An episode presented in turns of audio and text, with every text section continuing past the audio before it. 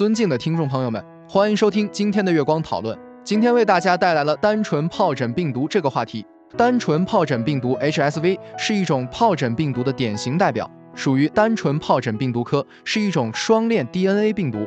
它有两种血清型，HSV1 和 HSV2，这两种病毒在人类中均可引起疾病。HSV1 通常引起口部周围的疱疹，也被称为隐口炎。此外，它还会引起角膜结膜炎和脑炎。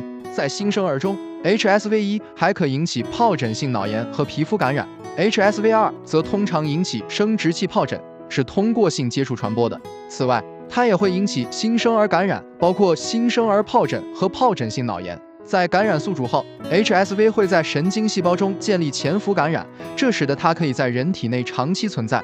当机体免疫系统受到抑制、受到创伤或处于应激状态时，HSV 可能会被激活，引起症状。此外，HSV 也可以通过直接接触感染，如接吻、性接触等。对于 HSV 感染的治疗，通常采用抗病毒药物，如阿昔洛韦、范昔洛韦和伐昔洛韦。这些药物可以抑制病毒的复制，减轻症状，缩短病程，并降低传染性。然而，这些药物并不能完全治愈 HSV 感染。一旦停药，病毒可能会重新活跃。对于 HSV 感染的预防，主要是通过避免直接接触感染者的病变部位，或间接接触感染者的分泌物和污染物。此外，避免与感染者发生性接触，也可以有效地预防 HSV 传播。对于新生儿，避免产道分娩和与感染者接触，可以有效的预防新生儿疱疹。总之，单纯疱疹病毒是一种常见的疱疹病毒，可引起多种疾病，包括隐口炎、角膜结膜炎、脑炎以及生殖器疱疹等。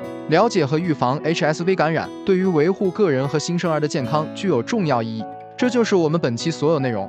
大家也可以通过微信公众号搜索“大明圣院”了解其他内容，Apple 播客或小宇宙搜索“荣正法师”。感谢大家的收听，我们下期再见。